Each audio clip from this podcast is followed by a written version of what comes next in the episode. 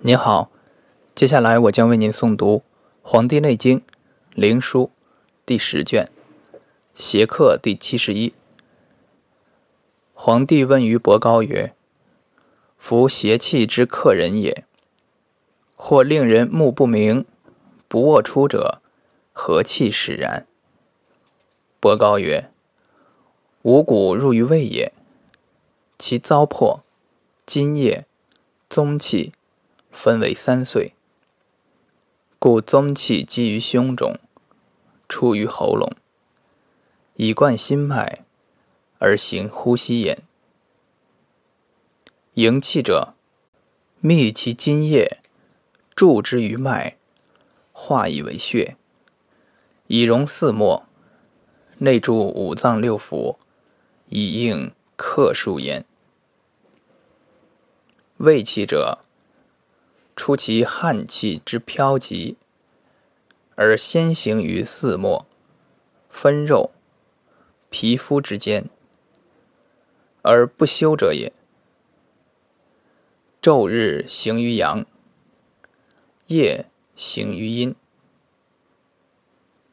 常从足少阴之分间，行于五脏六腑。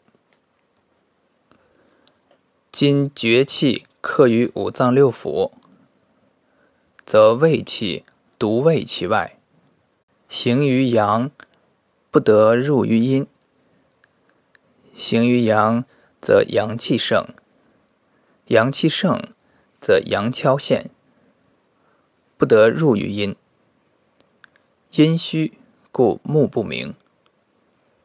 皇帝曰：“善，治之奈何？”伯高曰：“补其不足，泻其有余，调其虚实，以通其道，而去其邪。印以半夏汤以济，阴阳以通，其卧利之。”皇帝曰：“善。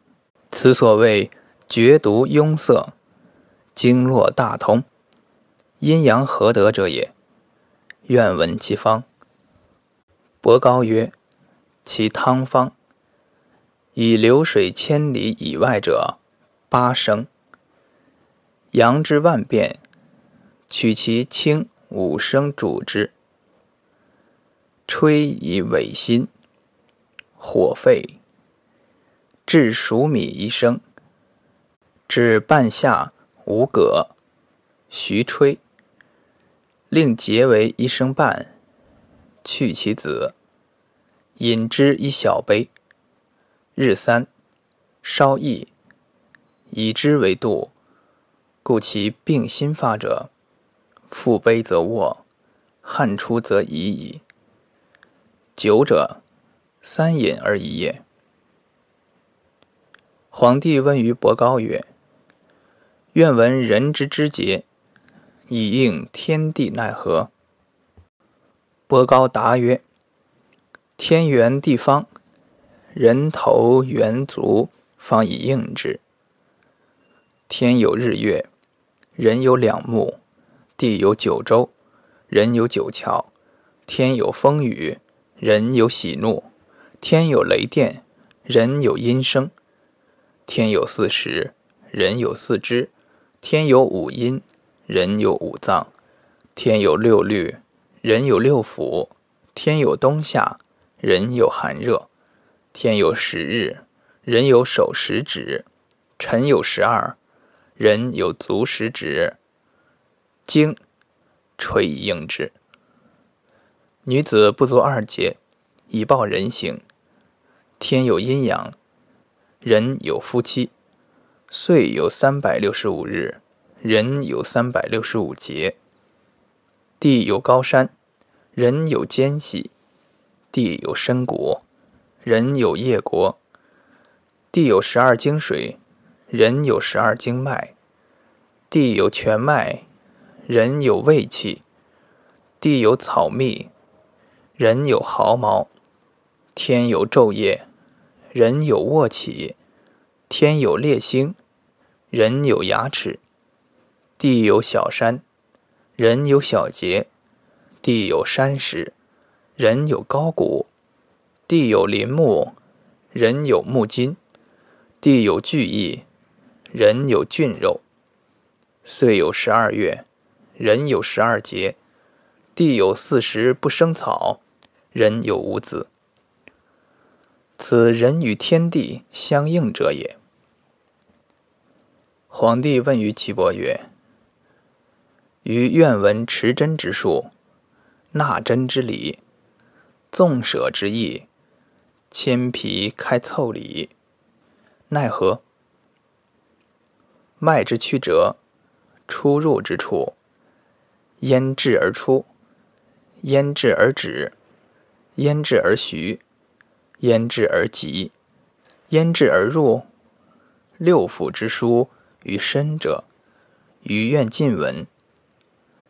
少叙别离之处，离而入阴，别而入阳，此何道而从行？愿尽闻其方。岐伯曰：“帝之所问，真道必矣。”皇帝曰。愿足闻之。岐伯曰：“手太阴之脉，出于大指之端，内曲循白肉际，至本节之后太渊，留以淡；外曲上于本节下，内曲与阴诸络会于鱼际，数脉并注，其气华丽。”服行庸骨之下，外曲出于寸口而行，上至于肘内敛，入于大筋之下，内曲上行闹阴，入腋下，内曲走肺，此顺行逆属之曲者也。心主之脉，出于中指之端，内曲。循中指内廉以上，流于掌中，服行两骨之间，外曲出两筋之间，骨肉之际，其气华丽，上二寸，外屈出行两筋之间，上至肘内廉，入于小筋之下，流两骨之会，上入于胸中，内落于心脉。皇帝曰：“手少阴之脉独无数，何也？”岐伯曰：“少阴，心脉也。心者，五脏六腑之大主也，精神之所摄也。其脏坚固，邪弗能容也。容之则心伤，心伤则神去，神去则死矣。”故诸邪之在于心者，皆在于心之包络。包络者，心主之脉也。故独无数焉。皇帝曰：“少阴独无数者，不病乎？”岐伯曰：“其外经病而脏不病，故独取其经于掌后锐骨之端。”其余脉出入曲折，其行之徐急，皆如手少阴心主之脉行也。故本数者，皆因其气之虚实急徐以取之。是谓阴冲而泄，阴衰而补。如是者，邪气得去，真气坚固，是谓阴天之序。皇帝曰：“持真纵舍奈何？”岐伯曰：“必先明知十二经脉之本末，皮肤之寒热，脉之盛衰滑涩。其脉滑而盛者，病日进；虚而细者，久以迟；大以色者，为痛痹；阴阳如一者。”病难治，其本末上热者，病尚在；其热已衰者，其病已去矣。持其齿，察其肉之坚脆、大小、滑色、寒温、燥湿。因视目之五色，以知五脏，而觉死生。视其血脉，察其色，以知其寒热痛痹。皇帝曰：“持针纵舍，于未得其意也。”岐伯曰：“持针之道，欲端以正，安以静。先知虚实，而行急徐。左手执骨，右手寻之，无与肉果。谢欲端以正，补必必夫。辅针导气，邪得隐逸，真气得居。”皇帝曰：“千皮开腠理，奈何？”岐伯曰：“因其分肉，左别其肤，微内而徐端之，视神不散，邪气得去。”皇帝问于岐伯曰：“人有八虚，各何以后？”岐伯答曰：“以后五脏。”皇帝曰：后之奈何？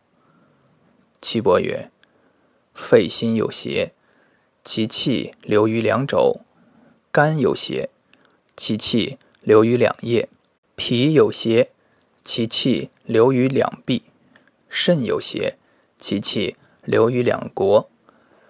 凡此八虚者，皆机关之事，真气之所过，血络之所由，邪气恶血。”故不得驻留，驻留则伤筋络；骨节机关不得屈伸，故勾挛也。